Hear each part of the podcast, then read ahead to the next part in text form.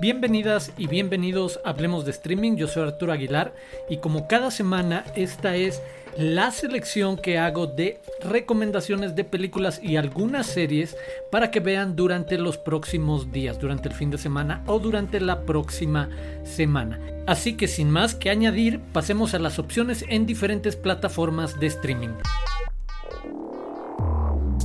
Esta semana comenzamos en Netflix, en donde se estrena Vaqueros de Filadelfia, Concrete Cowboys, una película que estuvo presente en el pasado Festival Internacional de Cine de Toronto, dirigida por Ricky Stop, protagonizada por Idris Elba, que nos lleva a conocer eh, sobre todo a partir de una relación paterno-filial, de un verano que un joven de 16 años, de 15 años tiene que pasar con su padre y el contexto en Filadelfia en el que tiene que pasar este verano y las tentaciones de un tipo de vida frente a una cultura suburbana muy particular que es el de estos vaqueros afroamericanos urbanos que les resulta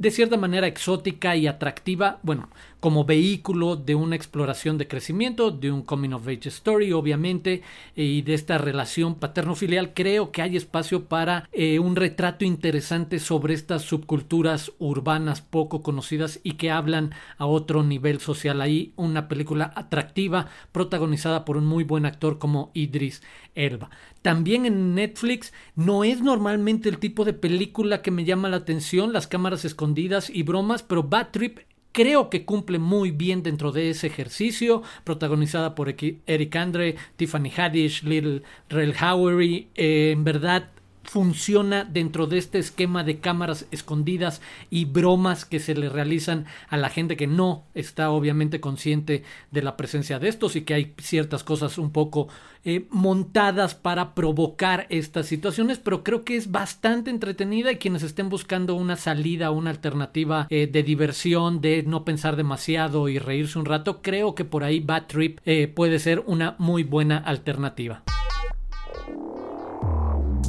Así llegamos a Prime Video de Amazon, donde creo que estas semanas lo más atractivo está siendo lo que añaden a su catálogo, que sigue siendo un ejercicio de expansión muy muy interesante a lo largo ya de varios meses. En verdad hay que asomarse a esa parte, tratar de explorar un poco más el catálogo y descubrir que sí están llegando bastantes cosas con un perfil amplio, interesante. Y por ahí Bien, dentro de lo nuevo, para quienes estén interesados en revisitas al universo de los cómics, de los superhéroes de cierta manera, Invincible, eh, una serie animada, ofrece un poco lo mismo que The Voice, una conversación en el siguiente escalón de cómo utilizar las historias eh, de superhéroes para tener, para provocar conversaciones un poco más adultas o sociales o más sensibles. Pues bueno, en el formato de animación creo que Invincible es una opción bastante atractiva para quienes les guste algo así. Pero creo que, como les decía, lo más atractivo es lo que han estado añadiendo últimamente al catálogo y en esta semana llegan opciones, por ejemplo, la muy divertida comedia original argentina No sos vos, soy yo, ya disponible en su catálogo. También llega Cafarnaum, una película de Líbano nominada en su momento a mejor película, ahora mejor película extranjera en el Oscar, un drama muy intenso de un niño de 12 años que tiene que vivir en las calles y a partir de cierta creatividad callejera, literal sobrevivir con su pequeño hermano y de ahí al proceso de una demanda directa a sus padres por haberlo traído a la vida. En verdad es un drama total, eh, brutal, pero una película muy fuerte, muy atractiva, tanto en su construcción como en su exposición. Quizás de repente se puede abrir el debate y puede... Eh, darse un debate interesante en qué tanto llega a rayar en la porno miseria, en azotar tanto eh, imágenes y secuencias que a falta de una mejor palabra, eh, permítanme, se regodean en exponer la miseria de ciertas situaciones y por supuesto si esto tiene un peso dramático, narrativo importante para una película que pasó por muchos festivales de, cine, que estuvo nominada al Oscar, pues bueno, también aparece ya en el catálogo de Amazon Prime Video. Y por ahí también aparecen en estos días Gravity, aparece el curioso caso de Benjamin Button, aparece en películas de Christopher Nolan como Inception e Interstellar, que recuerdo hasta hace poco, creo que quizás Inception siga todavía en Netflix, no lo he podido revisar, pero quizás haya sido uno de esos movimientos que vamos a ver constantes eh, en catálogos o que películas precisamente estén disponibles en varios catálogos, que es también una estrategia que los dueños de estos derechos de estas películas están tratando de lanzar y ya no va a ser extraño que veamos aparecer en varias o que vayan cambiando de espacio. Entonces ahí también otras alternativas de lo que ha aparecido últimamente en Prime Video en su catálogo.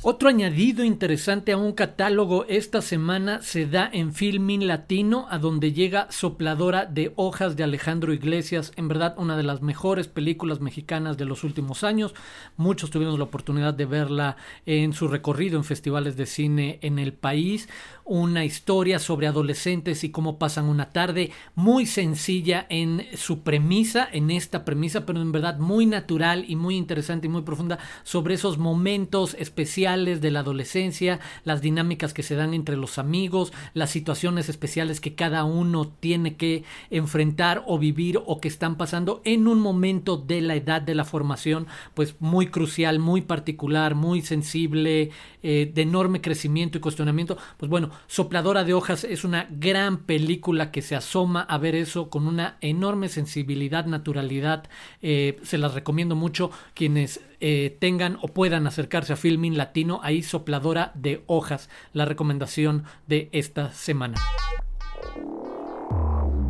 Y el recorrido de plataformas de esta semana lo cerramos en HBO, eh, donde llega una producción original, un documental bastante corto, es menos de una hora, el último crucero, The Last Cruise, que nos lleva, nos lleva a lo que sucedió hace exactamente un año y dos meses, a principios de febrero de 2020, en el crucero Diamond Princess, cuando después de su recorrido por eh, esa parte de Asia, un crucero eh, tiene su puerto en Yokohama, Japón, pues bueno, regresaba y era uno de esos pequeños primeros universos en los que conocíamos un poquito más del coronavirus y de su eh, infecciosidad y de su capacidad de contagio y de su capacidad eh, de muerte, su alta mortandad. Pues bueno, este pequeño universo es retratado en el último crucero a partir de muchos videos de los propios tripulantes, de los propios pasajeros, evidencia en algún momento el maltrato hacia los tripulantes, casi un choque de clases al interior de ese micro universo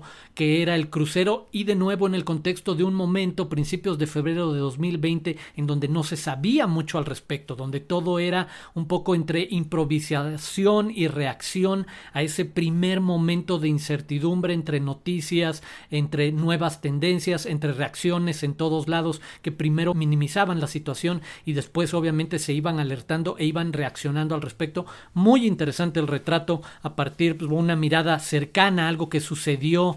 y que todos creo vivimos en algún momento, observamos a la distancia a través de las noticias y los medios y las redes sociales de este inicio de lo que sería un gran fenómeno generacional, obviamente como lo ha sido y lo será la pandemia, el inicio de ese gran fenómeno que daría pie después a las cuarentenas, etcétera. Pues bueno, hay la recomendación de El último crucero y también en ese mismo contexto de lo que sucedía en esas primeras semanas, The Day Sports Stood Still, que se traduciría un poco como el día que los deportes se detuvieron. Se concentra bastante en lo que sucede en la NBA a partir también de su asociación, a nivel asociación profesional, como una empresa casi casi, y también de la asociación de basquetbolistas profesionales, de los jugadores, la reacción que tuvieron en el contexto, lo que tuvo que pasar en los avisos de cancelación de juegos, de ligas. Hay un momento en el que se da un contexto más amplio de cómo eso obviamente, y lo vimos, sucedió en ligas de todo el mundo, de todos los deportes,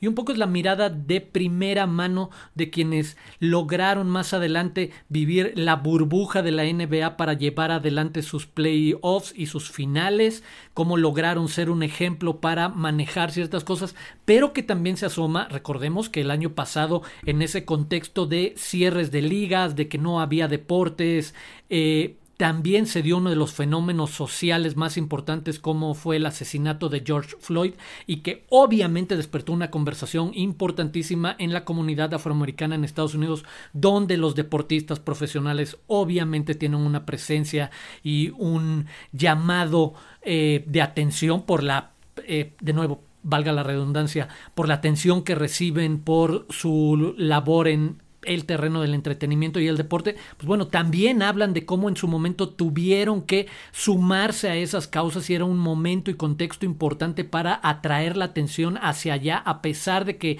todos hablaban de que era la liga la que estaba regresando. En verdad, un documental interesante sobre, en ese contexto, cómo diferentes lados de diferentes industrias que vivimos u observamos, en este caso la de los deportes, iban reaccionando en los primeros momentos de la pandemia del coronavirus de 2020. Ahí las dos recomendaciones para HBO esta semana. Y como les había comentado, eh, quería al final de cada una de estas recomendaciones poder poner en el mapa las alternativas que propias distribuidoras nacionales con catálogos importantes, interesantes, que obviamente se han visto muy afectadas por el cierre de los cines y que de todas maneras ya encontraban dificultad de repente para la salida de un cine interesante, alternativo, propositivo. Pues bueno, en ese contexto, esta semana les quiero hablar de la oferta de cine caníbal a través de Casa Caníbal en casacaníbal.com. A mí me parece uno de los catálogos más atractivos de los últimos años en diferentes géneros. En el caso del terror o el suspenso están películas como Clímax de Gaspar Noé, está también Nunca estarás a salvo o Tomen el granero o Voraz, Un monstruo de mil cabezas que es una gran película mexicana que aborda el terror de la propia burocracia, en verdad una propuesta refrescante. Pues bueno, está